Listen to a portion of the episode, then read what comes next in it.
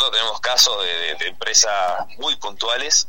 eh, que las conocemos porque no solamente en el caso mío, eh, por ser delegado o representante gremial de los trabajadores, también trabajo en la barrera y, conozco con detalle la situación. empresas que estuvieron ingresando carne de cerdo a la Patagonia durante casi un año, autorizadas por esta gente, eh, cuando en realidad no existía ningún memorando interno, ninguna resolución, nada del cual habilite a estas empresas a,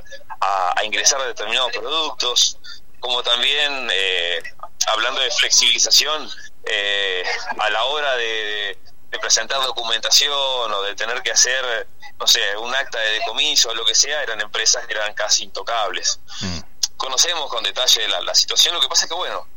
estas empresas son eh, eh, son empresarios estos, muchachos. Entonces lo que hacen es vender una gran imagen del cual a veces no es tan cierto. Nosotros hoy en día eh, somos estamos orgullosos de tener hasta un sistema eh, totalmente digitalizado y electrónico de las actas que se hacen minuto a minuto, segundo a segundo. Nosotros en el momento que, se hace un acta de, de, contratación, de, contratación, de retorno, de, de comiso, lo que fuera, nosotros en el mismo momento le llega un correo a, a nuestros supervisores, eh, al jefe temático del área y al departamento de legales, avisándole que se está eh, abriendo, iniciando un acta en, tal determinado puesto, por tal barrerista, y eso quiera o no nos da un grado de transparencia muy importante, porque esto no es solamente un papel del cual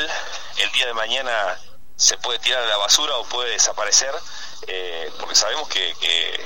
eh, no solamente eh, tiene que ver con, con, la protección del lugar, sino con eh, la reincidencia de estas empresas o, también tiene que ver con las multas que se le hacen a las mismas. Antiguamente esto era tierra de nadie. Nosotros estamos muy orgullosos de ser parte de esto. Es más, nosotros como gremio luchamos para que el Estado se responsabilice y se haga cargo, ¿no es cierto?, de, un, de una función que es indelegable del propio Estado. Bueno, entonces, eh, SENASA, con una gran lucha que llevamos adelante con, con nuestros compañeros y, con el gremio que, de alguna manera eh, nos representa. Y bueno, eh, hoy pertenecemos a Senasa, pero bueno, sabemos que por ahí también hay una política nacional de ir privatizando distintas funciones